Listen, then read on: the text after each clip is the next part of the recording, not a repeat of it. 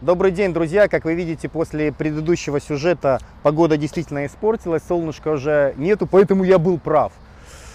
Хорошо, в этих выпусках мы отвечаем на самые интересные вопросы, которые вы оставляете после них. Но так как вопросов очень много, мы можем ответить только на самые-самые интересные, то есть на те из них, которые больше всего набрали лайков.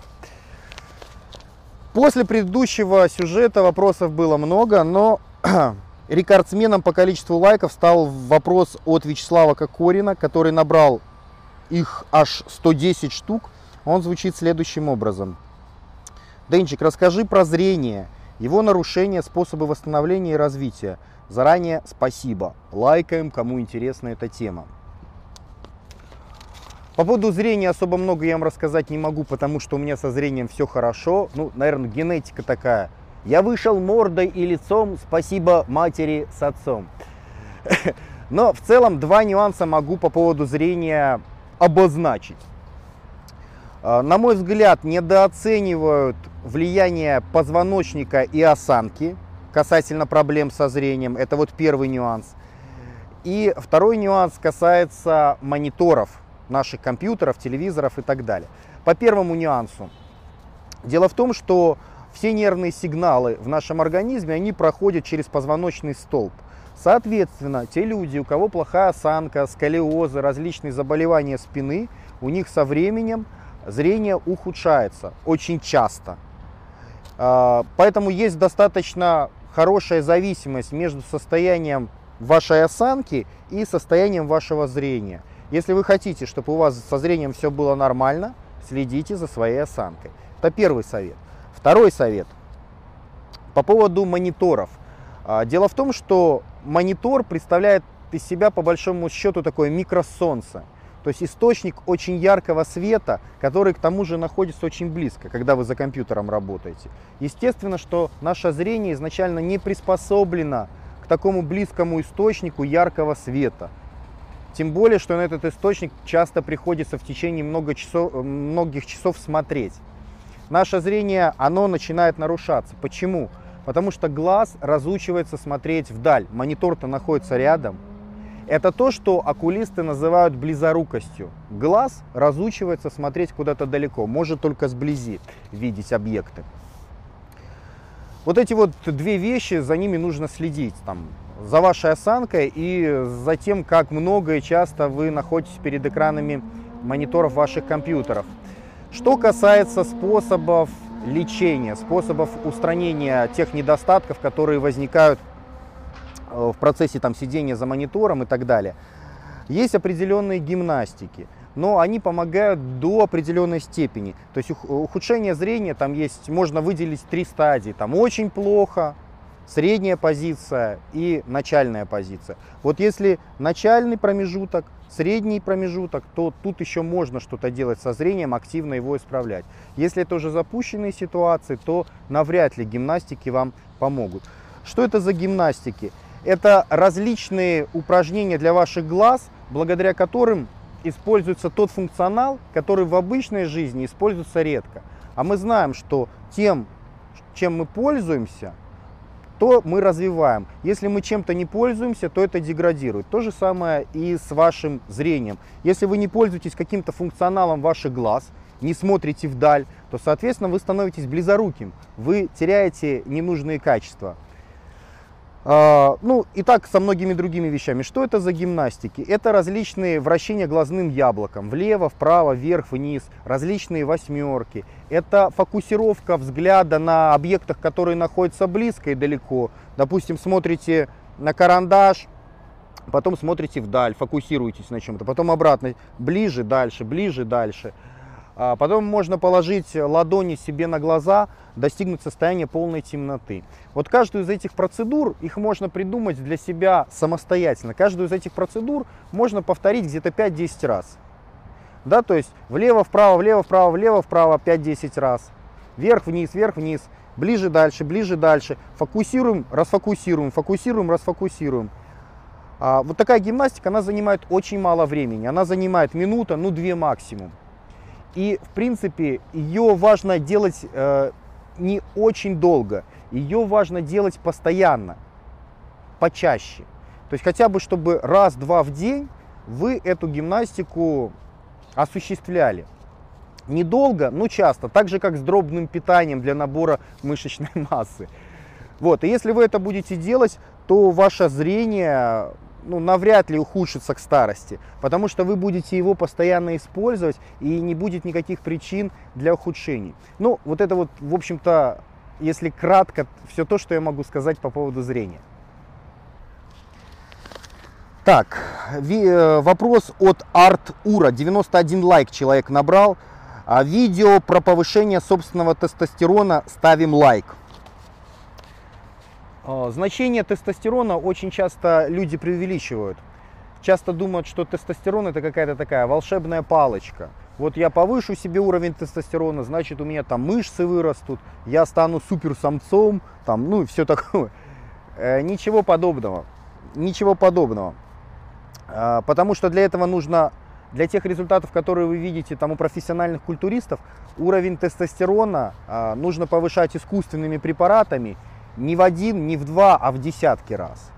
Никакая натуральная процедура и какие-нибудь там разрешенные препараты из аптеки, которые вы будете использовать для повышения тестостерона, никогда в жизни вам даже э, двухкратного преимущества не дадут.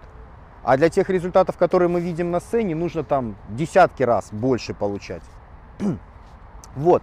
Но э, есть э, очень важный момент по поводу тестостерона. Дело в том, что с возрастом его становится меньше. То есть к 25-30 годам у мужчин каждый год количество тестостерона в среднем уменьшается на 1%. В среднем. Там неблагоприятная экология будет снижаться еще больше. К чему это приводит? Это приводит к тому, что качество жизни у человека ухудшается. Он начинает впадать в определенные депрессивные состояния. То есть речь идет не просто там о том, что ему там секса будет хотеться меньше. Речь идет о том, что человек начинает меньше радоваться жизни. Потому что тестостерон во многом регулирует вот эти вот процессы глобальные вообще, как мы себя ощущаем в этом мире. Естественно, что желательно, чтобы уровень тестостерона был в естественной норме, не ниже а он часто опускается. Как с этим бороться? Как э, уровень тестостерона поднимать? Естественный, среди естественных методов самым эффективным способом поднятия уровня тестостерона являются силовые упражнения. То есть упражнения со штангой, гантелями в силовых тренажерах. То, что мы, э, то, что мы делаем в тренажерных залах. Именно такие нагрузки больше всего стимулируют выброс мужских половых гормонов. Да, есть еще другие факторы. Э, на уровень тестостерона зависит очень много вещей, связанных как с отдыхом, так и стрессом. Зависит от того, как вы питаетесь, спите достаточно ли. Будете мало спать, тестостерона будет меньше. А, уровень температуры окружающей среды. Там известно, допустим, что контрастные температуры повышают уровень тестостерона. Ну, то есть есть другие факторы, но, на мой взгляд, из естественных, натуральных способов повышения уровня тестостерона самыми эффективными являются, безусловно, э, силовые упражнения. И причем тут тоже такой немаловажный фактор, что чем больше мышечных групп вовлечено в выполнение движения, тем больше это стимулирует выброс тестостерона.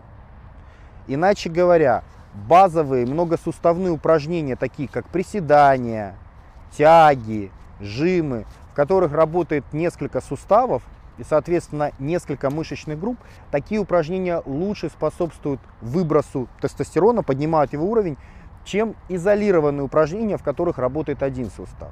То есть нужна тяжелая силовая работа. Она будет, естественно, поднимать ваш уровень тестостерона, но не ждите от этого каких-то чудес. То есть этот уровень, он будет э, скакать в пределах естественной нормы. Те препараты, которые можно купить для поднятия естественного уровня тестостерона, такие как, допустим, трибулис, да, или вот говорят, что там, э, как же, ну, есть различные варианты эгдистеронов, их очень много там выпускают, я уже не помню их наименований, но все эти препараты, во-первых, они временно поднимают этот уровень, а во-вторых, они его поднимают на очень незначительное на очень незначительное количество. И с анаболическими стероидами это никак не сравнится. Если же вы используете анаболические стероиды, то это вы ну как бы, да, ваш ур- уровень тестостерона в вашей системе поднимается, но нужно понимать, что этот уровень неестественный. То есть этот уровень извне, и, соответственно, когда вы прекращаете принимать искусственные препараты, э, уровень очень значительно снижается. Причем снижается даже ниже естественного. Потому что ваш собственный на препаратах разучился вырабатываться, а искусственно вдруг какой-то момент не стало. И получается очень большая яма. У вас был средний уровень, вы очень высоко его в десятки раз подняли, но потом, когда вы перестаете, он у вас опускается не до начального уровня, он опускается ниже, то есть образуется яма. Ну и начинаются вот эти вот всякие депрессивные состояния, человек смотрит на себя в зеркало, говорит, я дрыщ, что, как жить дальше, ничего не хочу в этом мире. Ну, в общем-то, для жизни это приносит определенные напряги. Так что следует несколько раз подумать, прежде чем использовать искусственные способы поднятия уровня тестостерона.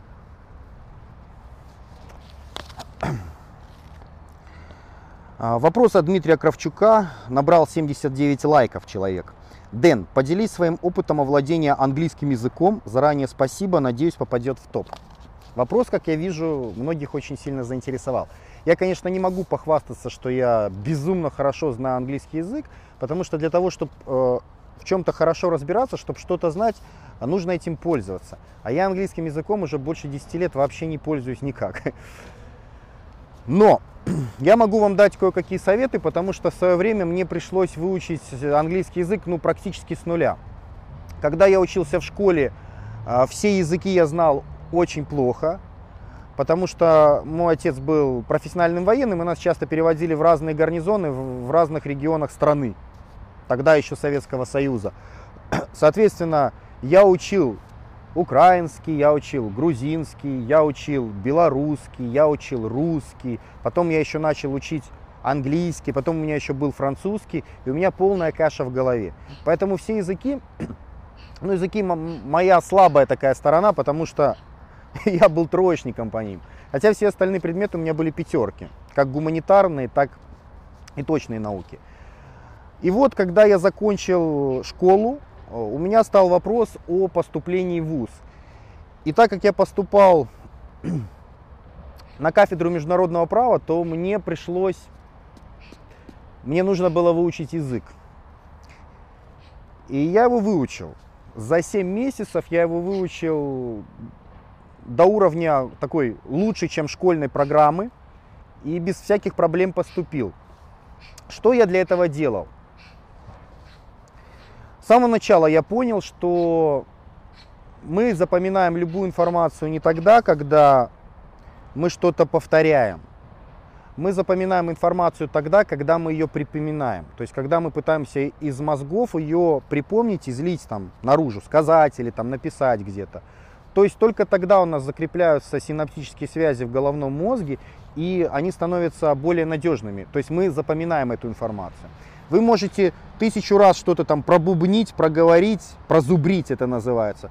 Но это будет менее эффективно, чем вы там несколько раз попробуйте то, что вы прозубрили только что, припомнить и рассказать или написать, или просто даже мысленно припомнить, как, как это звучит, как это выглядит. Вот в этом и есть э, суть нашей памяти она, постоя... она динамическая. Наш мозг э, не, не хранит что-то вот статично. Нужно постоянно обновлять связи для того, чтобы они закреплились, для того, чтобы они работали. После того, как я это понял, э, мне нужно было выбрать, выработать стратегию, как я буду изучать английский язык. Э, я понял, что самое главное это труд, терпение и труд, все перетрут. Поэтому я составил план и три часа в день, каждый день, я занимался английским языком. Причем эти три часа у меня были распределены. Э, час я учил слова, час я писал, э, и час я занимался грамматикой. Вот строго по будильнику. Вот сажусь и пишу, пишу, пишу. Как бы мне там плохо не было, как бы там мое подсознание не тянуло меня там погулять, куда-то сходить, покушать, потренироваться. Нет, я вот себе говорил, вот это, это мой подход. Я должен, как, как в спорте, я его должен сделать, только потом буду свободен. Слова я учил э, не просто запоминая их и проговаривая. Слова я учил, записывая их. То есть я смотрел слово на русском языке, а английский вариант у меня был закрыт. и записывал уже э, в тетради это слово на английском. То есть э, таким образом э, я убивал двух зайцев. С одной стороны, я извлекал информацию из своего мозга наружу, тем самым создавая связи. А с другой стороны, я задействовал несколько каналов. Так как обычно человек, там у него задействован какой-то там зрительный, допустим, канал, вот он смотрит на слово и пытается его запомнить. А у меня было, так как я не просто видел и проговаривал, я еще и записывал, у меня э, задействовано было несколько нервных каналов, поэтому запоминалась такая информация существенно лучше. Вот, э, строго по будильнику я этим занимался. Постепенно я увеличил свой словарный запас сначала до 1200 слов, потом 5400 у меня был словарик, и последний мой словарик был 12 тысяч слов. В общем, через 5 месяцев я очень легко читал любую неадаптированную английскую литературу. В принципе, художественную вообще без всяких проблем. Техническую, ну там, конечно, местами, но смысл и суть всегда понимал. Что касается грамматики. Грамматику я вам рекомендую не учить по учебникам русских авторов, потому что они не являются носителями языка, они пишут очень непонятно. Я вначале пытался учиться по Бонку, ни хрена не понял. Более того, скажу, что потом, когда я выучил грамматику, я попробовал повторить ее по Бонку и практически всю забыл.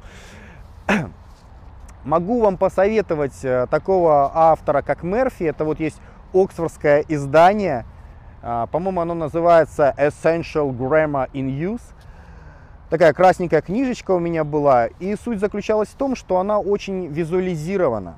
Так как у нас мозг, он работает образами, а не какими-то словами. Ему нужны зрительные образы. А в этой книжке каждый юнит, он очень хорошо прорисован. После каждого юнита дается задание – и к этому заданию есть ключи-ответы. То есть ты себя постоянно можешь проверить. И я каждый день проходил по одному юниту. Их там, по-моему, было больше ста. Я бы мог проходить там по два юнита, по три каждый день, но я сознательно проходил только один, не торопился. Для того, чтобы эта информация лучше у меня устаканилась.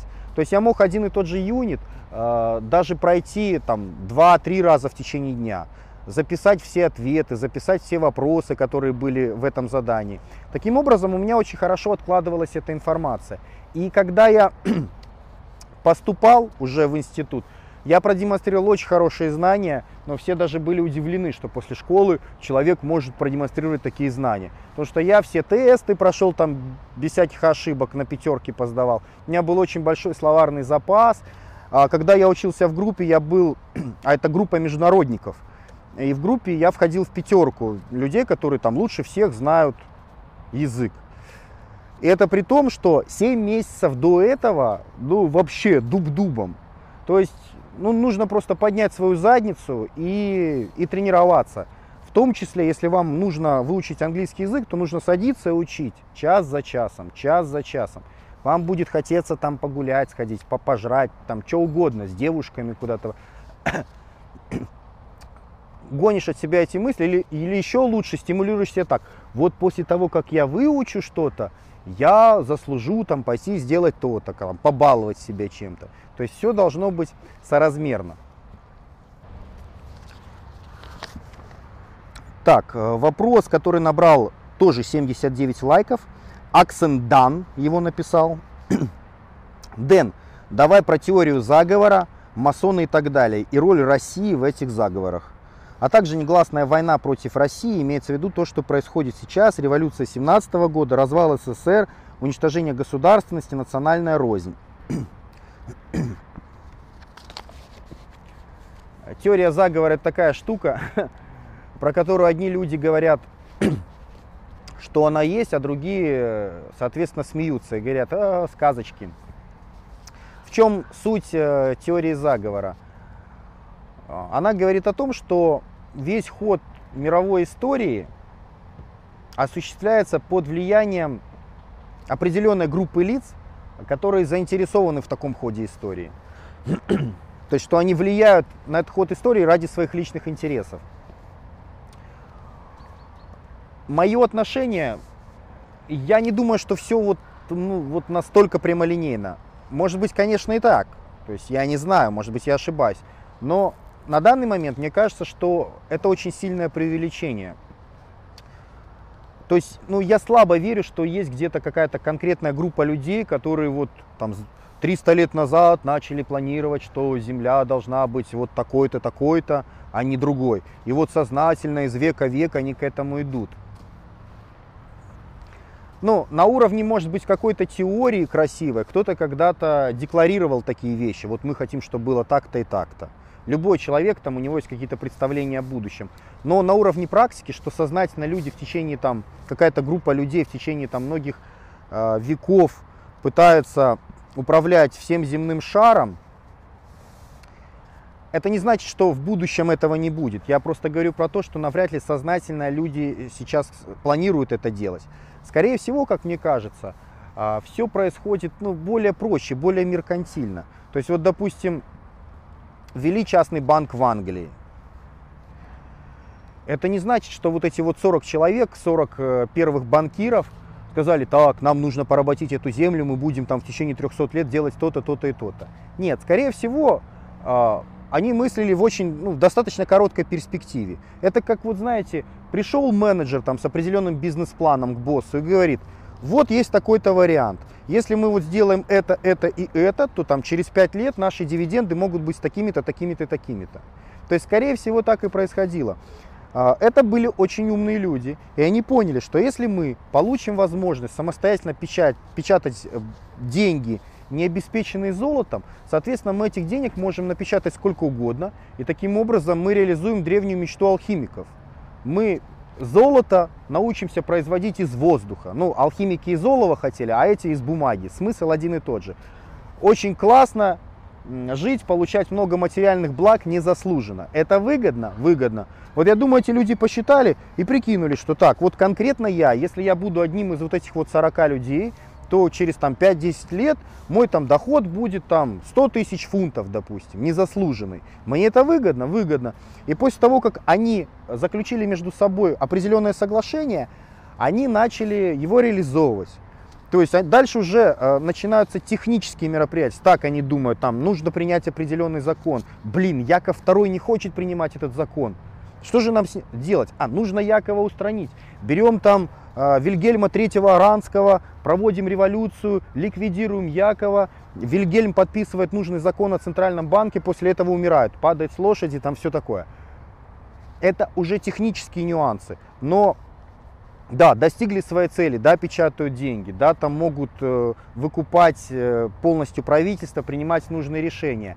Но это не происходило э, с целью там, порабощения всего мира. Это происходило плавно. То есть, но, но не исключено, что в конечном счете э, действительно ну, мы придем к какому-то глобальному правительству, какой-то единой, единому государству на планете Земля. Потому что человеческое желание вечно хапать, оно идет еще от обезьян. И вот он захапал одну страну, ему потом захочется хапнуть еще одну, и постепенно все это разрастается, разрастается, разрастается. Вот, собственно говоря, а, и вся теория заговора. Но то, что определенные группы лиц очень влиятельные, реально могут оказывать влияние на политику государств и политику целых континентов, это однозначно так. Потому что мы живем в материальном мире.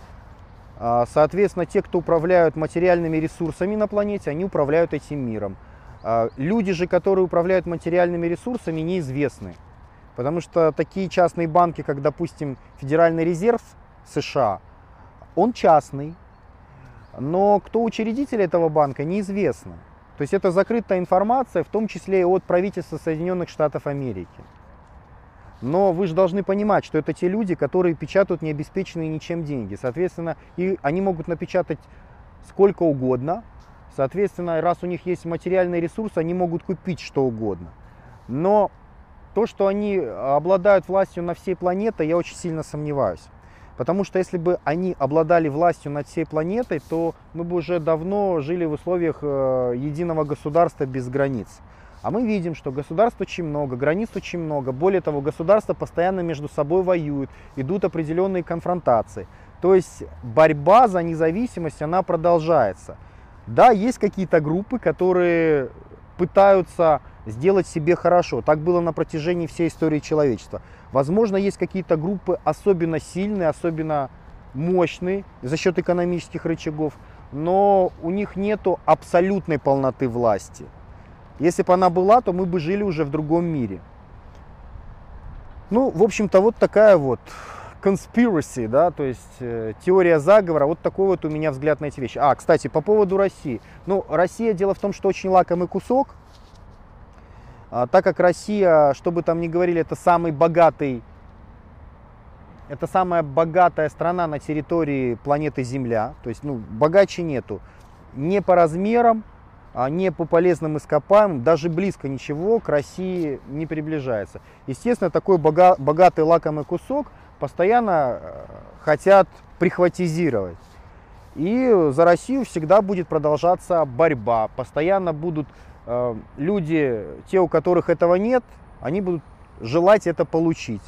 Об этом многократно говорят, особенно сейчас, после того, как, э, после того, как Союз распался, там звучали какие-то заявления о том, что, э, дескать, это несправедливо, о том, что мировые запасы того-то, того-то, того-то находятся только на территории России. Нужно их сделать международными. Ну, были же такие разговоры. Вон в Конгрессе это реально обсуждают, говорят, надо вот как-то, ребята, решить этот вопрос. А в 90-х годах было в России подписано соглашение о разделе продукции, в соответствии с которым все 200 основных месторождений полезных ископаемых в России не принадлежали России. То есть это они были э, в иностранной юрисдикции. Соответственно, вот добывают там нефть, там олово, там никель. А все это, извините, это все не Россия, это все частные предприятия, и они там зарегистрированы за рубежом. То есть все деньги идут туда. Такое же было, да, это потом было отменено, но такие ситуации были. И они будут продолжаться, потому что война за ресурсы, она будет продолжаться вечно, потому что человеку всегда мало. Вот у него есть, но ему мало, ему хочется больше. В общем-то, вот и вся э, теория, теория заговора, на, на мой взгляд, именно так. Вопрос набрал 70 лайков от Букса Бульбы. Расскажи как-нибудь про свои татуировки на обеих руках. Что они означают, когда ты их сделал, сколько это стоило и почему ты вообще решил это сделать?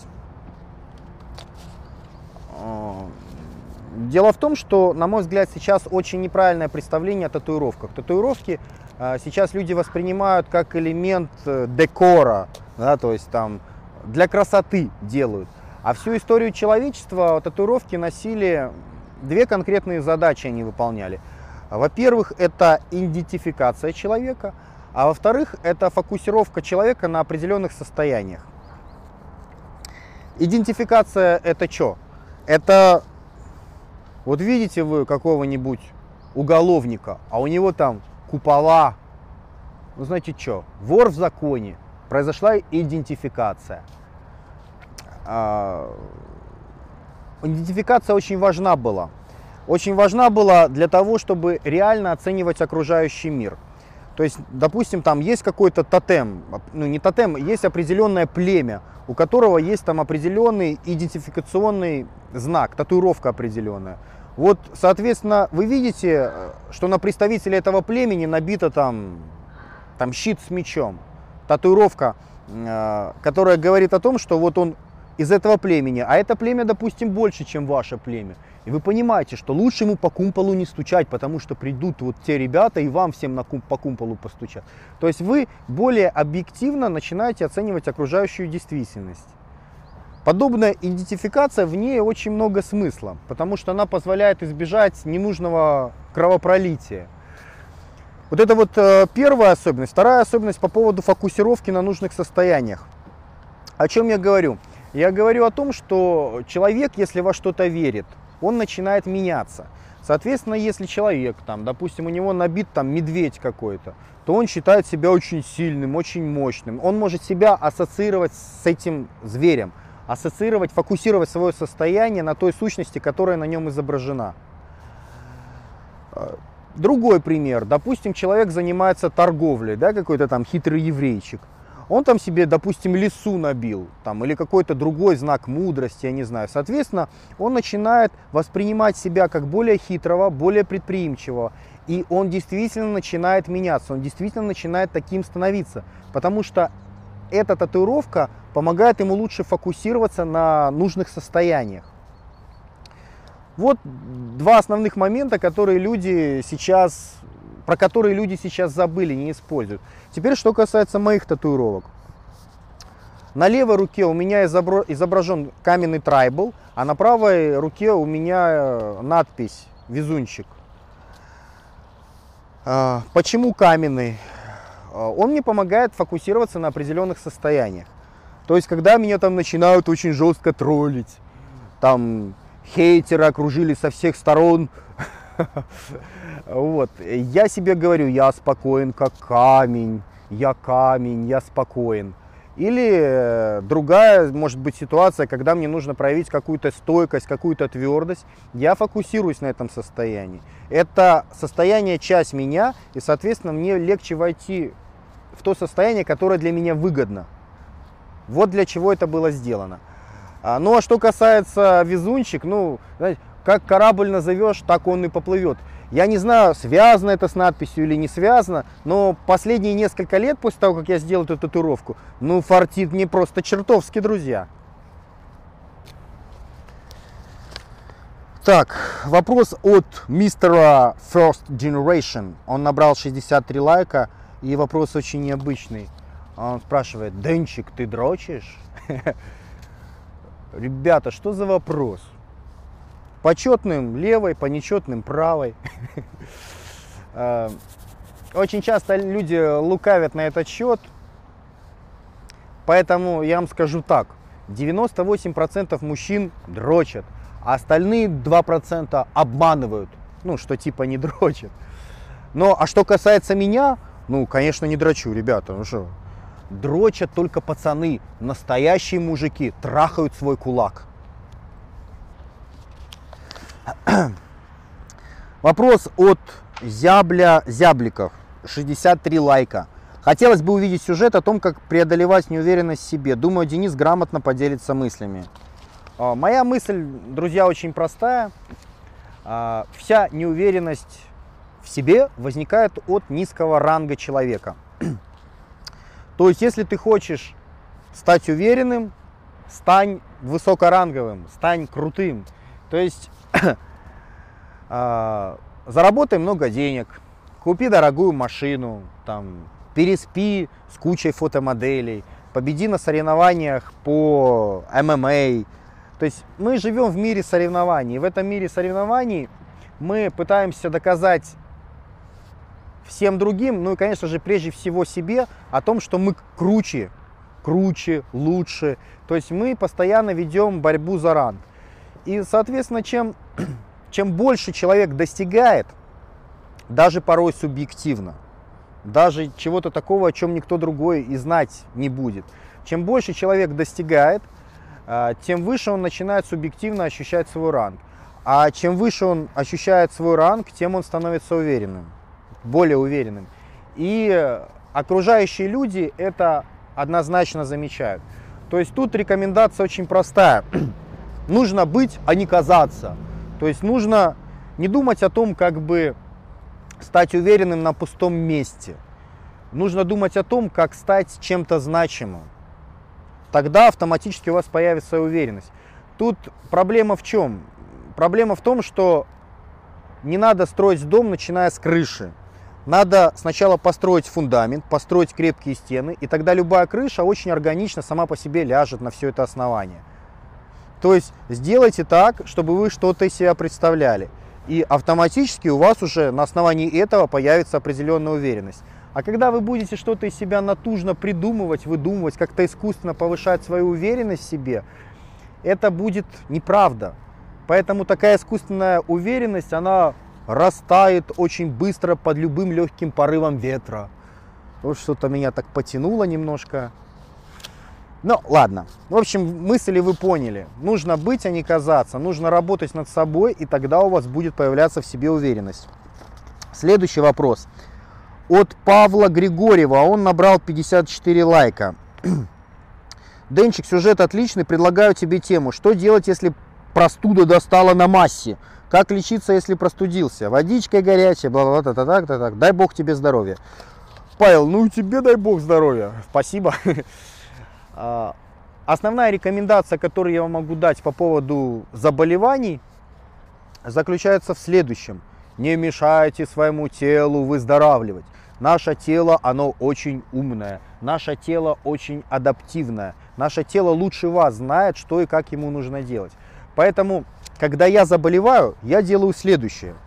Я делаю себе чаек, я ложусь в кроватку, накрываюсь одеялком и читаю книжки. Пью тепленького побольше, и у меня постельный режим. То есть я своему организму даю возможность вылечиться.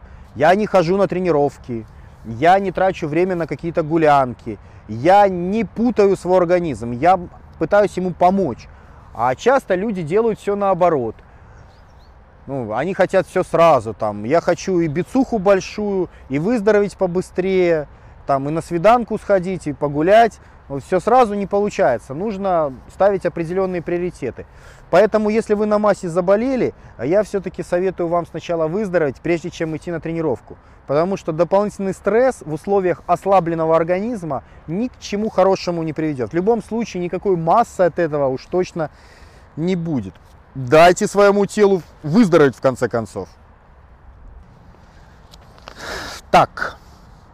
Э, э, The Dark Warrior набрал 53 лайка и спрашивает, так, Денчик, сделай сюжет о Второй мировой, думаю, большинству будет интересно. Ну, специально для темных воинов отвечу. А, этот сюжет есть в планах, но просто подобные исторические сюжеты, они очень, они очень острые, после них так хорошо бомбит у людей, поэтому я их стараюсь так очень осторожно и постепенно выкладывать. Первый сюжет у нас уже был о Первой мировой войне. Кстати, ряд сюжетов, э, их до сих пор нету в общем доступе даже на YouTube. Ну, по тем же самым причинам, потому что людей там начинает крышу срывать. Вот, поэтому я их не открываю. Э, следующий сюжет исторической цепочки у нас будет про революцию 17 года. Соответственно, февральскую и октябрьскую в одном сюжете. После этого у нас будут 30-е годы и сюжет о том, почему дедушка Сталин убивал людей. Я думаю, это будет интересно. И только после этого мы сможем сделать сюжет о Второй мировой войне. Ну, потому что тогда будет у нас определенная органичность и последовательность. Мы не можем перескакивать с одного на другое, потому что если мы э, не расскажем о тех событиях, которые происходили после Первой мировой войны, мы не сможем понять, почему все-таки началась Вторая мировая война. Так что ожидайте, такой сюжет будет. Так, следующий вопрос набрал 46 лайков от человека э, с непонятным именем, который представляет себя набор букв G, H, I, P, T, B, блин. Извините, если кого-то обидел. Смысл такой. В общем, столь странное имя не помешало человеку набрать аж 46 лайков. Привет, Денис. Хотелось бы узнать твое мнение о том, как преодолевать стеснительность для поиска новых друзей, для тех же знакомств с девушками или выхода на сцену, например. Подписан на тебя около двух лет и не видел ролика, посвященного целиком этой теме. Ставьте лайк, если вам тоже интересна эта тема. Стеснительность. Да, есть такая штука. Стеснительность возникает из-за того, что человеку приходится делать то, к чему он не привычен. То есть ему приходится выходить из зоны комфорта. А мы очень не любим выходить из привычной зоны комфорта. Нам, нам не нравится такое состояние. Нам вот желательно вот накрыться где-то одеялком и вообще ничего не делать, ничем не заниматься, то есть находиться в своем привычном мире. Поэтому универсальная рекомендация тут может быть только одна. Нужно брать свою ленивую задницу за шкирку и заставлять делать то, что вам нужно. Но так как сразу сделать что-то очень сложное практически нереально, поэтому нужно заставлять сделать что-то сложное по чуть-чуть. Вот там маленький шажок вперед, потом еще, еще, еще, а потом прошел таким образом 100 шагов, назад посмотрел их, нифига себе, сколько я прошел. Когда вы по чуть-чуть начинаете отвоевывать нужные вам качества, они со временем становятся такими развитыми, что вам кажется, блин, чё, блин, как я раньше мог быть стеснительным, чего тут стесняться. То есть все тренируется, в том числе и уверенность в себе, том числе и отсутствие стеснительности. Но у разных людей э, разный, в общем-то, потенциал в этом плане изначальный. Потому что я вот вспоминаю историю, когда я учился в школе, в старших классах мы с пацанами решили заняться бизнесом. Бизнес был очень простой. Мы э, большим оптом купили полиэтиленовые пакеты, такой был огромный ящик. А потом эти полиэтиленовые пакеты продавали маленьким оптом ну, в различные фирмы, там, бабкам, которые эти пакеты продавали на рынке и так далее. Но, соответственно, нам каждый пакет себестоимости выходил дешевле, чем в том опте, который мы продавали для всех остальных. Разница была минимальная. И все, что нам нужно было сделать, это по большому счету а, просто найти людей, которые у нас возьмут либо на реализацию, либо купят эти пакеты и договориться с ними. И вот тут вот начали возникать очень большие проблемы. Я увидел, что многим ребятам сделать это очень сложно. Очень сложно подойти к человеку э, и сказать там, здравствуйте, там вот у нас есть то-то, то-то и то-то, вам интересно такое предложение или нет? А для некоторых ребят такая задача была вообще в принципе непосильная. Вот у меня был один знакомый, он очень долго нас просил, говорит, ребята, давайте я буду с вами тем же самым заниматься, пожалуйста. Я хочу там вот заработ, заработать на карманные деньги. Ну и мы его взяли, он же наш одноклассник был, пожалели чувака. И вот я помню эту картину, вы знаете, мы заходим в магазин, а, как сейчас помню, они там джинсами какими-то продавали, а, торговали, и, соответственно, нужно было подойти к продавцу и сказать там, здравствуйте, где там ваш товаровед, а, с кем можно поговорить по поводу там, реализации и так далее. И человек стоял там 20-30 минут, мялся, настраивался, и он так и не смог себя переступить и сделать даже такой маленький шаг. То есть он застеснялся, он не смог. Ну, наверное, в его ситуации надо было начинать еще с более маленького шага, либо как-то себя мотивировать, все-таки сделать даже этот шаг. Но вот у него в той ситуации, у него не получилось. Не знаю, может быть потому, что у него родители были достаточно обеспеченные, и, в общем-то, он там особо не страдал от голода и от холода. Может быть, он был слишком зажравшийся. Может быть, в этом причина. Ведь э, те люди, которые голодные, они большего достигают в этой жизни.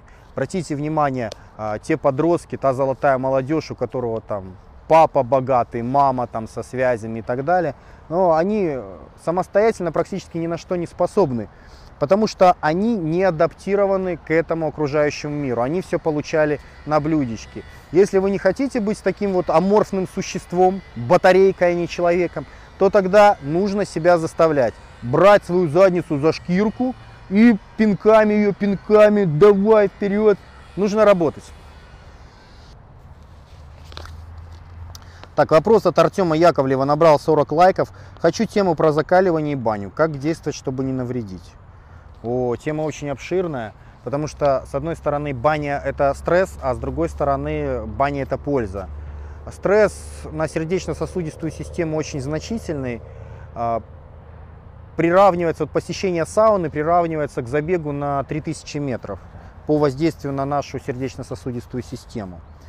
С другой стороны, у, у бани, у сауны есть ряд очень существенных преимуществ, потому что, э, допустим, повышение температуры нашего тела, которое происходит там, вызывает стимуляцию выброса гормона роста. Причем уровень гормона роста повышается в 2-3 раза естественный. Вы представляете, какое количество? Это очень хорошо.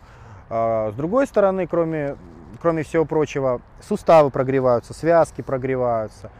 А, происходит стимуляция кровообращения, что опять-таки благотворно сказывается на заживлении связок и суставов. То есть такая реабилитационная процедура очень-очень хорошая. Тут очень важно не навредить, то есть все должно быть разумно, ни в коем случае нельзя, допустим, пить алкоголь, а, как это, как это в сауну без алкоголя? Это что, девочки, алкоголь, все же должно быть так. Вот. Тогда просто, когда вы пьете, нагрузка на сердечно-сосудистую систему еще больше возрастает. И может быть очень нехорошо. Тема это очень обширная, даже не знаю, стоит ли ее сейчас очень подробно рассматривать, может быть, стоит сделать все-таки полноценный сюжет. Потому что в целом, если вот так глобально говорить, э, для спортсменов баня полезна. Да, в общем-то, и для обычных людей она тоже полезна. Но важно не навредить. Важно понимать, что вот вы идете, если после тренировки, сразу после тренировки в баньку, то, в общем-то, это дополнительный стресс. То есть нужно все эти моменты учитывать, учитывать свое состояние, свое здоровье, а, придерживаться определенной постепенности привыкания к нагрузке. А, то есть, ну, как бы этот внешний стресс, если он будет дозированный, без перегрузок, то со временем ваше тело к нему адаптируется и будет получать пользу от этой адаптации. Так же, как с нашими мышцами. То есть я специально сейчас пытаюсь говорить о спортивной терминологии, чтобы было понятно, о чем речь. Да, то есть мы ходим в баньку, это у нас стресс, так же, как тренировка с железом. Наши мышцы там адаптируются, а в баньке у нас адаптируются э, наши, наша сердечно-сосудистая система, кровь у нас гоняется, э, заживляются у нас старые травмы. Ну, то есть надо постепенно приучать, э, вырабатывать определенную адаптацию, которая будет нам помогать в жизни. Возможно, я сделаю когда-нибудь полноценный сюжет на эту тему. Она мне очень нравится. Так, вопрос от человека под именем Мазута. Он набрал 32 лайка. Дэн, очень требуется знать свое мнение о спорте детям. Мы с супругами занимаемся фитнесом баба, растут две дочки. Так, так, так, чтобы не в ущерб здоровью, 5-10 лет и так далее. Заранее спасибо. А, питание еще. Э, ну, я вам тут не скажу каких-то очень больших откровений. Э, по поводу питания. Однозначно детям нужно очень обильное сытое питание, особенно это касается белков и углеводов. Потому что детский организм растет сумасшедшими темпами, и для этого нужен пластический материал.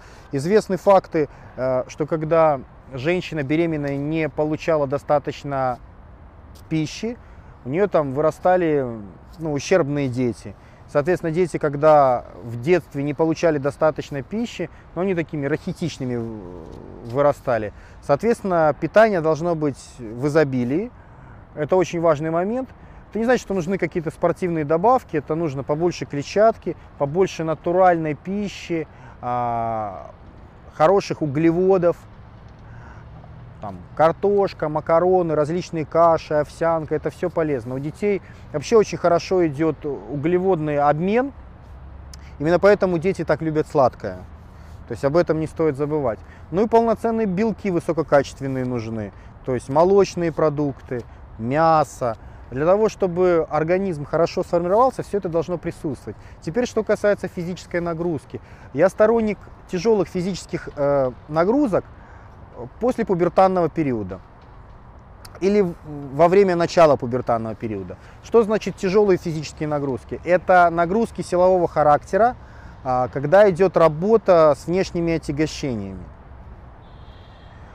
Я считаю, что пока кости не сформированы, пока а, скелет окончательно не сложился такой, как должен быть у взрослого человека, очень предельные субмаксимальные нагрузки организму противопоказаны. Поэтому детям до 10 лет это вообще очень легкие игровые нагрузки э, там, аэробного характера. Где-то после с 10 до 14 лет можно уже постепенно включать силовые нагрузки, но очень легкие. То есть те нагрузки, в которых используется только вес собственного тела. То есть отжиматься, а, можно даже с колени отжиматься, если там девочка или парень слабый в начале. Это различные тренировки пресса, скручивания, а, приседания без веса. Ну, очень много, такая ОФП.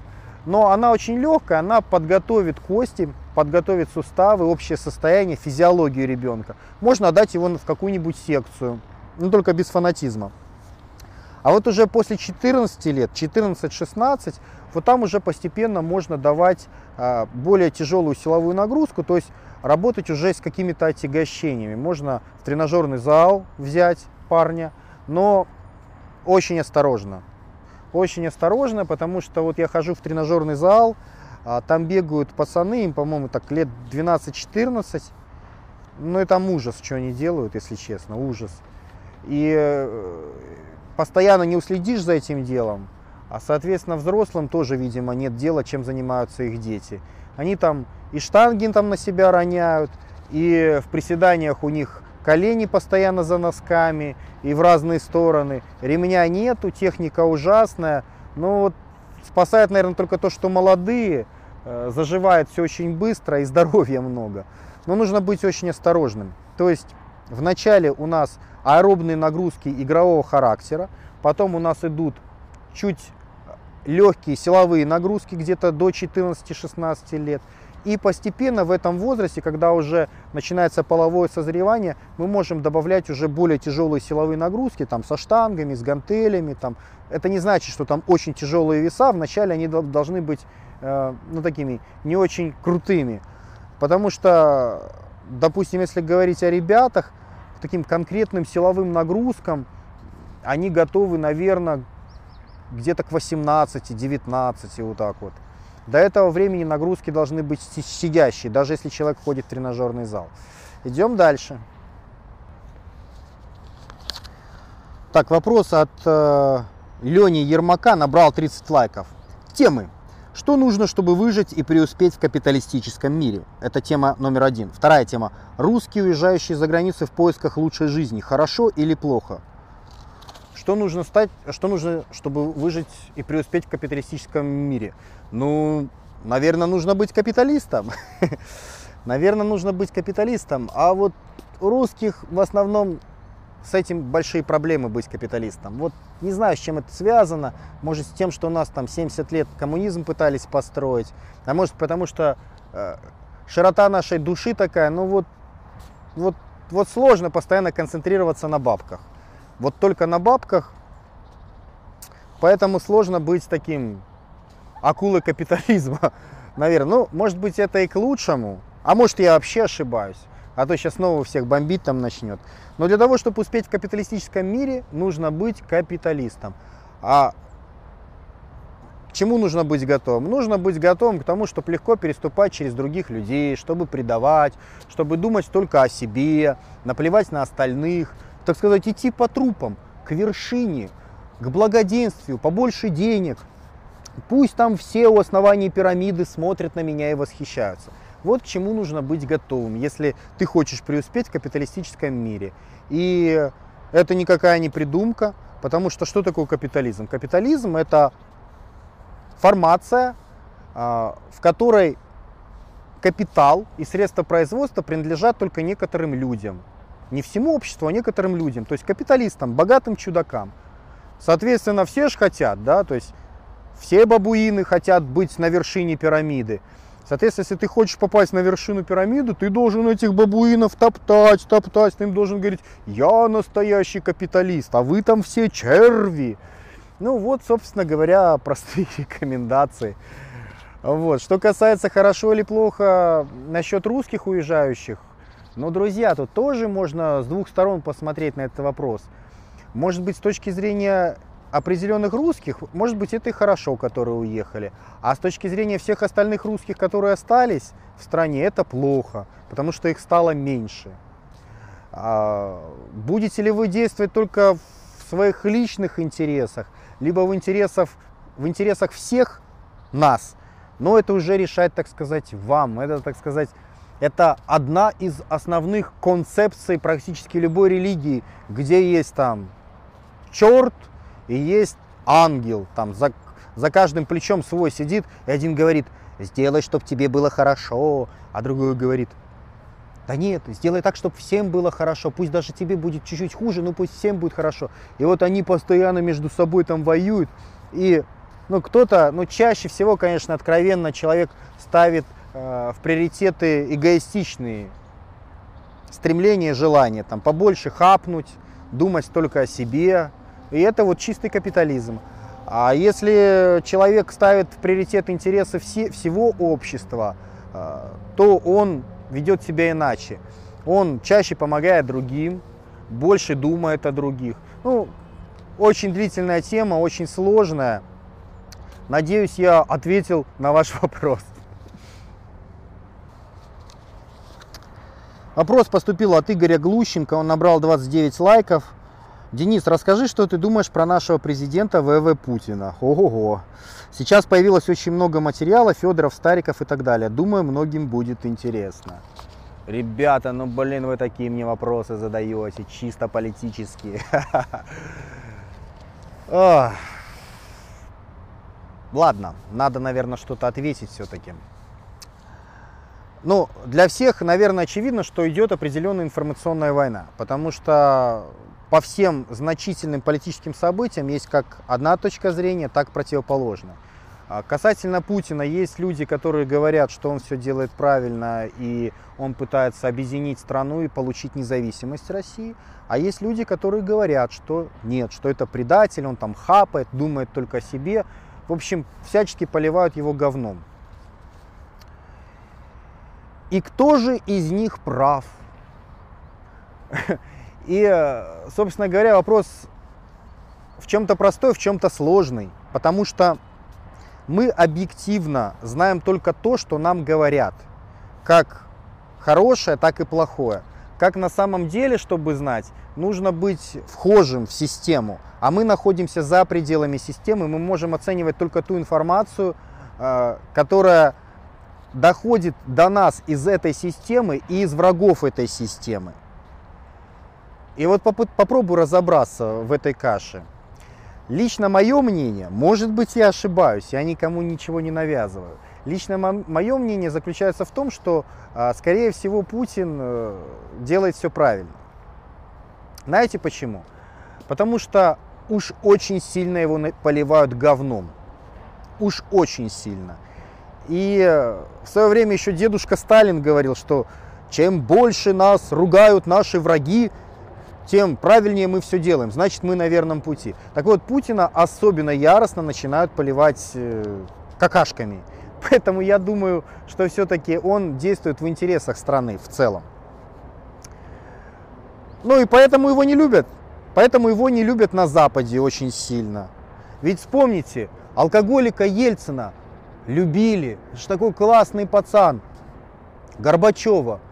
Да любят вообще капец. Он там человек года. Вон, Шварценеггер его недавно поздравлял с юбилеем. Говорил, мой друг Миша, он, он такой молодец, он такой демократизатор, все так замечательно. И получается какая-то очень странная ситуация. Ведь оно все на поверхности лежит.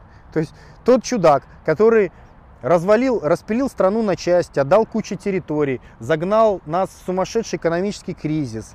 Я ведь это все видел, я все это застал. У меня отец ушел из армии, потому что не, отказался второй раз принимать присягу. Мать осталась без работы. Э, когда мы переехали в Минск, родители экономили на питании, чтобы мне купить молока ребенку. Понимаете? То есть, ну, объективно было очень хреново. И вот тот человек, который сделал нам очень хреново, Запад его очень любит. Они говорят, ну это ж Михаил Сергеевич, это ж такой демократизатор великий, он такой молодец. Ельцин. Что сделал Ельцин? Ельцин продолжил делать все то, что начал делать Горбачев. То есть он а, подписал закон о Центральном банке. В соответствии с этим законом Центральный банк теперь не принадлежит России. То есть он не государственный, не подчиняется правительству. Там четко и ясно написано, ЦБ не отвечает по обязательствам Российской Федерации, а Российская Федерация не отвечает по обязательствам ЦБ. Соответственно, русские сейчас не могут даже печатать свои деньги и полностью зависят от американцев. Потому что для того, чтобы напечатать каждый русский рубль, каждый, нужно купить америка... определенное количество американских долларов в золотовалютный резерв. Вы понимаете, это ну, такая завуалированная зависимость. Мы не можем, мы вынуждены тратить силы, работать, отдавать свои полезные ископаемые для того, чтобы покупать бумагу. Потому что свою бумагу мы печатать не можем. На Западе эту бумагу печатают, она ничем не обеспечена. А мы за эту бумагу вынуждены работать и платить полезными ископаемыми. Так, блин, ну, конечно, Запад будет говорить о том, что Ельцин классный чудак. Несмотря на то, что он вечно пьяный, сумасшедший старик пляшет на сцене, все с него смеются, весь цивилизованный мир. Но говорят, ну, да, да, такой со странностями, но он хороший, он демократичен был. И тут возникает другой человек, который приходит к власти, сразу же пытается национализировать центральный банк, то есть сделать его государственным. Естественно, у него не получится. Естественно, это очень сложно сделать. Потому что кто пытается забрать финансовую власть, плохо заканчивает. Плохо, очень плохо. Вспомните Кеннеди, он тоже в свое время решил там чтобы государство печатало свои деньги, а наказали э, центральный не получилось. Что он делает дальше? Он отменяет соглашение о разделе продукции. Там была очень большая вонь. Вот эти вот 200 месторождений, которые были иностранными, они сейчас находятся в юрисдикции Российской Федерации. С этих месторождений идут налоги, они поступают в бюджет, идет определенное субсидирование. Но эти же месторождения, они были в иностранной юрисдикции. Спрашивается, будут иностранцы теперь любить того человека, который забрал у них эти месторождения из их юрисдикции? Так никогда в жизни, они его говном будут поливать. Факты можно перечислять до бесконечности. Или, допустим, вот эта вот военная реформа до 2020 года. Ведь в 1999 году американские аналитики говорили, что российская армия э, составляет 5% своего э, бывшего потенциала и в соответствии с этим скоро должна вообще прекратить свое существование. То есть никто армию всерьез не воспринимал. А сейчас огромный военный бюджет, а сейчас принята программа, а сейчас э, идут на вооружение новые образцы. И даже если мы в чем-то сомневаемся, ну, по крайней мере, мы эти новые образцы как бы можем увидеть, можем посмотреть, вот есть такой-то истребитель, вот танк, вот такое вооружение. То есть мы видим, что страна объективно усиливается, идет военная реформа. Будут ли любить враги этой страны того человека, который все это делает? Да, конечно, нет. Они его будут всячески поливать говном. Что, собственно говоря, мы видим э, перед нашими глазами. Поэтому мое отношение, мое отношение к Путину позитивное. И когда там вот, всякие говноблогеры там начинают нашистов, там говорят, есть такая организация политическая в России, называется наша, она прогосударственная. Идет информационная война. Понимаете? То есть почему их называют не наши, а нашисты? Потому что у любого нормального человека фашизм ассоциируется с чем-то очень неприличным и неприглядным. И поэтому в рамках информационной войны нашистов так называют, для того, чтобы их ассоциировать с какими-то мудаками. Все очень просто.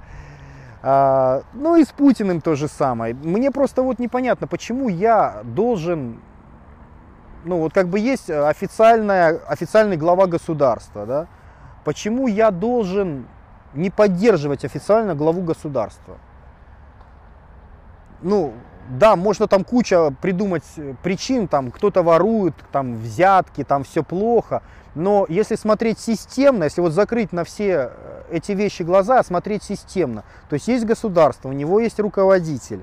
Если я не буду верить главе своего государства, если я, грубо говоря, не буду верить своему вождю, то мы просто будем слабые. Нас на куски распилят, нам отпилят голову руководства, и приходи нас, бери поодиночке, делай с нами что хочешь. Вот в чем смысл. Разделяй и властвуй. Со стародавних времен ничего не поменялось. Поэтому мне лично кажется, что сейчас идет такая, знаете, Четвертая мировая война, которая на этот раз Э, так же, как и Третья мировая, которую мы проиграли.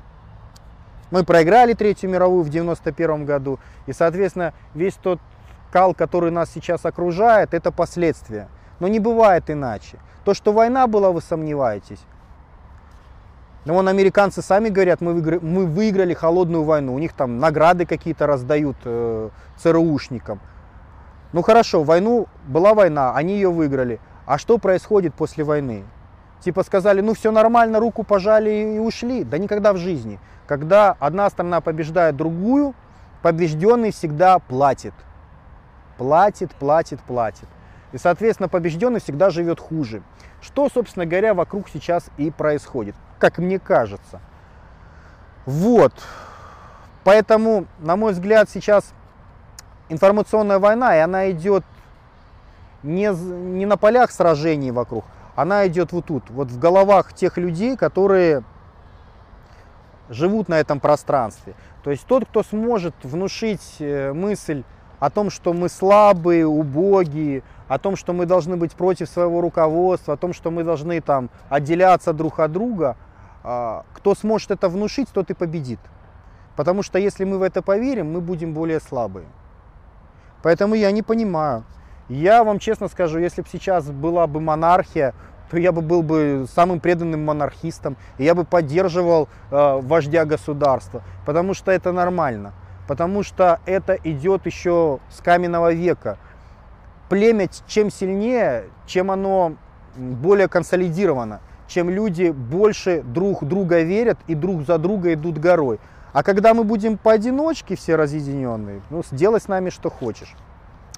Ладно, но идем к следующему вопросу. Так, э, вопрос набрал 28 лайков. Дэн, расскажи про свой доход. Можешь не называть цифры, просто опиши источники, ведь одним YouTube, YouTube сыт не будешь. А, ну, у меня как бы разные источники дохода. На данный момент основными моими источниками дохода является продажа информационных продуктов и реклама на некоторых сайтах. Частично об этом я рассказывал в последнем сюжете, который занимается как заработать в интернете.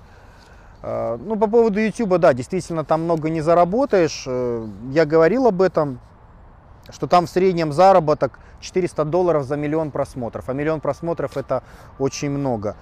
Действительно, я стараюсь э, не озвучивать цифры, которые я зарабатываю, потому что я боюсь, что люди начнут очень громко квакать.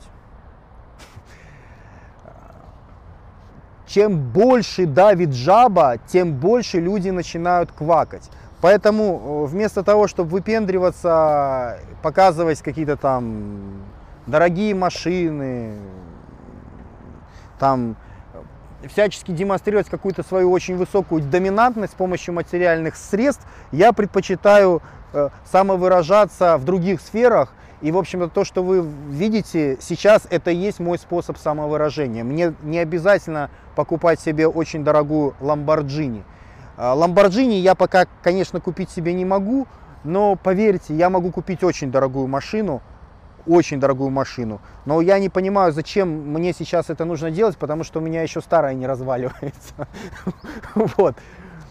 Поэтому интернет это такая штука, ну, это часть нашей жизни на данный момент. Да, там можно зарабатывать, но только последние дураки могут думать о том, что там легко зарабатывать. Так же, как и в обычной жизни, есть свои трудности, есть свои проблемы, что-то легче, что-то сложнее. Вы можете э, для заработка в интернете э, не ездить там в офис куда-то очень далеко. Вы можете организовать свое рабочее место у себя дома рядом с компьютером.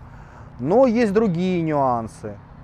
Потому что все-таки заработать много в интернете ну, как бы сложно.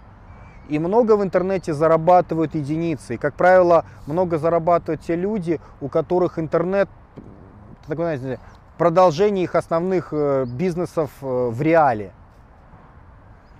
Но все, так сказать, в ваших руках. Обязательно посмотрите сюжет, как заработать в интернете. Я вам думаю, будет многое понятно.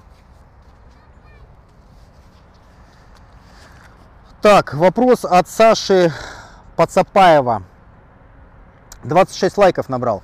Сделай сюжет про женскую верность. Как искать девушку, ты рассказал. Еще интересно, как с ней обращаться, для того, чтобы она любила и была верной очень долго. Везде вижу так, падение нравственности, так, так, так, так, так, так. Во всех расскажи про типы женщин, любят плохих, хороших, так, так, так. А, хорошо, хорошо. Но пока не готов делать вот, вот большой сюжет, потому что у нас там в очереди очень много различных сюжетов, поэтому ограничусь коротенькой ремаркой. По поводу женской верности. А, тут проблема-то, друзья, знаете в чем? А, проблема в том, что мы очень часто смотрим на женщин и забываем о самих себе. А, вот. Потому что женщина, она вас оценивает так же, как вы оцениваете женщину. И тут есть две составляющих. Женщина вам будет верная, если у нее есть определенное мировоззрение на этот счет. И вторая составляющая, если вы ее устраиваете. Давайте сначала по первому. Что значит мировоззрение? Мировоззрение – это те нормы правил поведения в обществе, которые родители вложили ей во время воспитания. Ну, там, родители, школа, университет, там, в том числе даже мой канал на YouTube, вот вкладывает в ваши головы определенное представление о том, что такое хорошо, а что такое плохо. А, раньше девушки были более преданные, чем сейчас, потому что раньше девушки были более религиозные. Более религиозные, это значит, э, значит было соответствующее мировоззрение у каждой девушки о том, что она должна быть верной. Так как сейчас у нас определенной идеологии на этот счет нету, либо она очень размыта, то очень многие люди идут на поводу своих биологических инстинктов. Делай, что хочешь, живи ради своих биологических благ. И в таких условиях у девушки э, на уровне мировоззрения нет никаких сдерживающих факторов. Если там вы ей не понравились, там она ушла к другому, или там ушла к третьему, у кого больше денег, там, и потом ушла к четвертому, и вот так вот путешествует. То есть первый момент мировоззрения. Чем э, в более приличной семье выросла девушка, тем, как правило, она будет более нравственная и, соответственно, более верная. Это первый момент. После того, если, допустим, у нас нету нравственности у девушки, ну, если мировоззрение слабое, с гнильцой, а такое сейчас сплошь и рядом. Кстати, я приводил многие примеры. Вы помните тот бомбезный сюжет э, обращения к женщинам, которые курят, курящим женщинам. Вот, курящим бабам. Вот бомбит не по-детски до сих пор. Я периодически захожу смотреть тот, тот ролик. Просто сигареты это один из маркеров. И один из маркеров нравственности данной конкретной девушки. Чем бы они там ни пузырились в разные стороны, это действительно так и есть. И опыты с мужчинами социальные подтверждают, что мужчины негативно относятся как к своим будущим постоянным партнершам, к таким девушкам. Хорошо, допустим, все плохо. Вот мировоззрения нормального нету, все, девушка может скатиться в пропасть. А, если нету мировоззрения, какой следующий фактор? Следующий очень большой фактор – это оценка вас, любимого – и тут тоже есть две составляющие. С одной стороны будут оцениваться внешние факторы, с другой стороны внутренние факторы. Внешние факторы это то, насколько вы успешный охотник, насколько вы успешный добытчик, насколько успешно вы влад... э... конкурируете с окружающим миром. То есть можете ли вы там э... купить то-то, то-то и то-то. Можете ли вы съездить там на отдых куда-то очень далеко? Можете ли вы купить себе очень дорогую машину?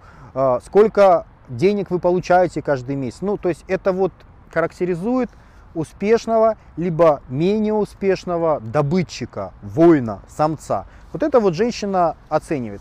Часто люди смотрят слишком узко на этот вопрос. Им кажется, что оценивается только это женщинами. Это не так.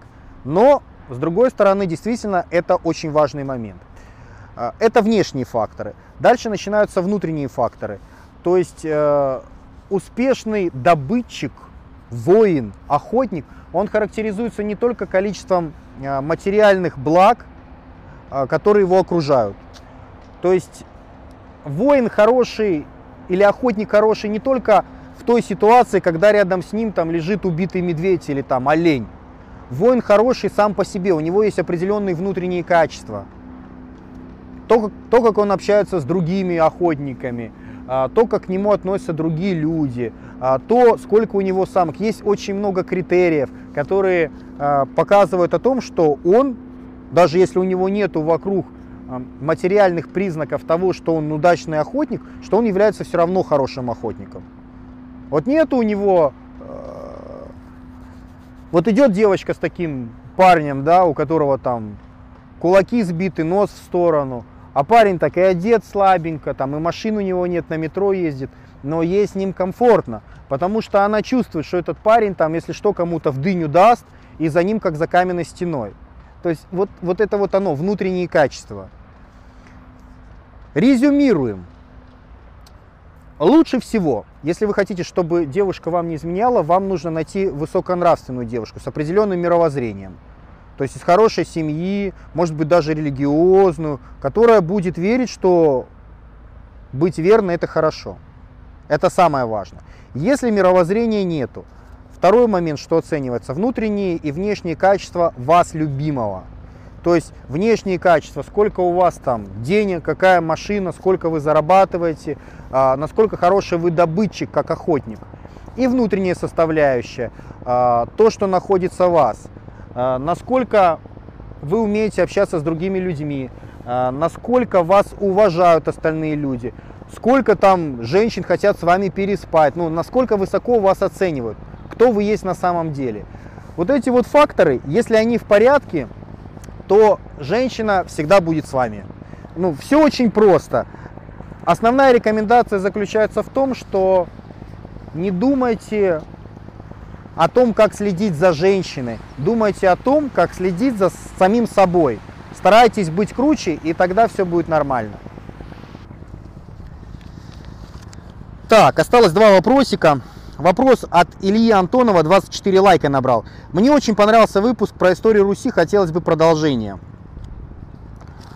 Э, мне тоже хотелось бы продолжения. В выпуске про историю Руси очень бомбезные, в том плане, что после них очень сильно бомбит.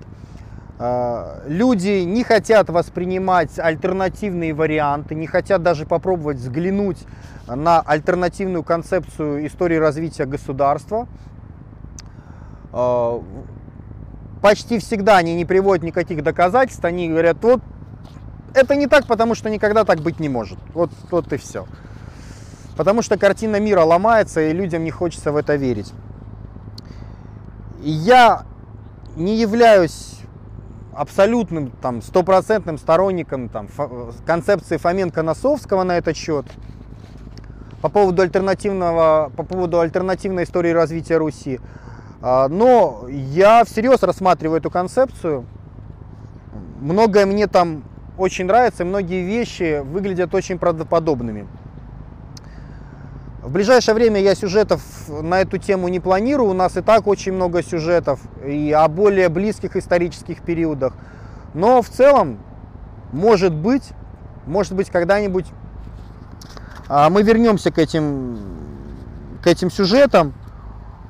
Я вам могу в любом случае сказать, что ну, вот я на 100% уверен, что история регулярно искажается. Регулярно искажается. И если э, я за свою короткую жизнь уже несколько раз видел, как изменялись трактовки тех исторических фактов, которые мне были известны там в 7 лет, то есть когда я при Союзе учился, мне в одном формате трактовали историю СССР, историю там, Ленина, революции и так далее. После того, как э, все это дело развалилось, начали трактовать прямо противоположным. Но это при моей жизни уже несколько раз менялось. И это при том, что есть куча документальных источников, в том числе и фильмов, где можно смотреть вещи, как бы и оценивать их, то мне даже страшно подумать, что творилось 200 лет назад, 300, а 500 лет назад. Я не верю в то, что наши предки были такими идиотами. Это вот мы такие хитрые да ушлые, постоянно меняем историю ради своей выгоды. И я уверен, что наши прапрадеды делали то же самое, еще не хуже, чем мы сами. Поэтому то, что до нас дошло сейчас, исковеркано, искривлено под свою выгоду настолько, что то, что мы учим в школах, ну, очень слабо, очень слабо соответствует действительности я уверен, что история очень сильно искажена, очень сильно. Вопрос о том, какая она была на самом деле, он остается открытым. Я предоставил альтернатив, альтернативный вариант Носовского. Там очень много научных, математических доказательств. Но в чем-то она спорная, в чем-то нет, мы до конца не знаем. Но то, что она однозначно не такая, как мы привыкли считать, ну, для меня это факт. Возможно, будут такие сюжеты. Так, и последний вопрос на сегодня от Константина. Он набрал 23 лайка. Дэн, привет.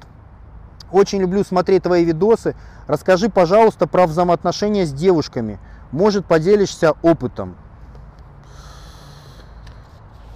Но тема эта очень востребована, особенно она становится востребована у подростков в пубертанный период, когда нужно срочно найти а, а, какую-то особь, с которой, так сказать, удовлетворить свой инстинкт продолжения рода. И все это приводит к тому, что люди там сидят на форумах, изучают всякую пикаперскую литературу, там хотят стать опытными пикаперами, пишут там девушкам шаблоны.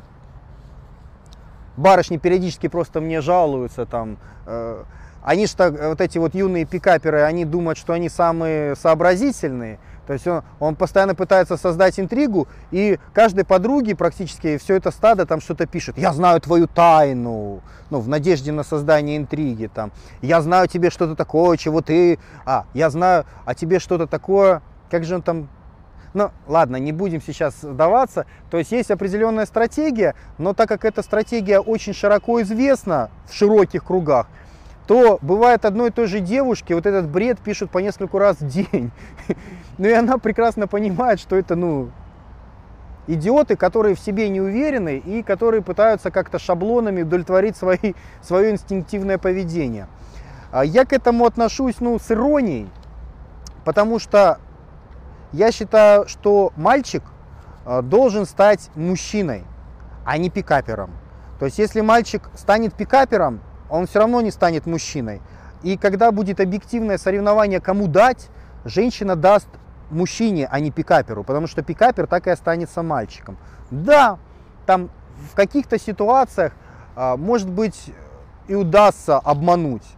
Даже я могу согласиться на то, что в каких-то ситуациях даже мужчине желательно знать а, какие-то правила психологии для того, чтобы не вляпаться в ловушку, для того, чтобы не для того, чтобы отношения с девушкой сложились более успешными. Но чаще всего, чаще всего ребята занимаются глупостями. Вместо того, чтобы работать над собой, вместо того, чтобы там как-то формировать себя, там, соревноваться с этим миром, становиться круче, и, соответственно, женщины будут это ценить. Так вот, вместо, вместо всего этого они пытаются как-то найти способы обмана.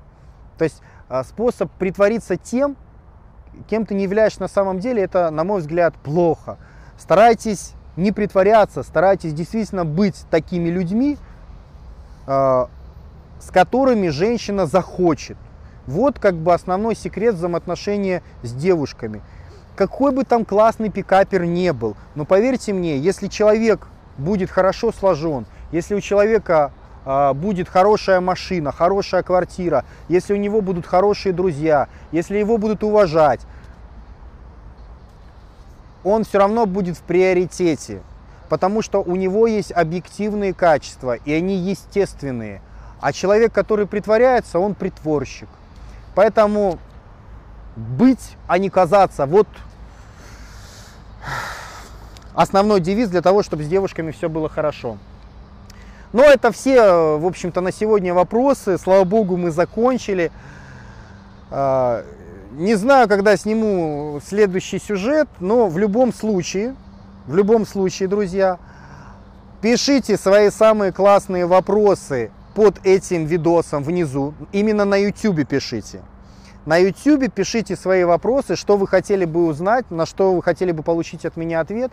И на те из ваших вопросов, на которые будет больше всего лайков, я отвечу в следующем сюжете. Поэтому не стесняйтесь, если вы увидите у своих комрадов какие-то интересные вам вопросы, но голосуйте за них, э, потому что именно таким способом я определяю, на какие из них отвечать. Ну а с вами был Денис Борисов, выпуск блога экстремального самосовершенствования fitforlife.ru. Это была новая рубрика «Денчик отвечает».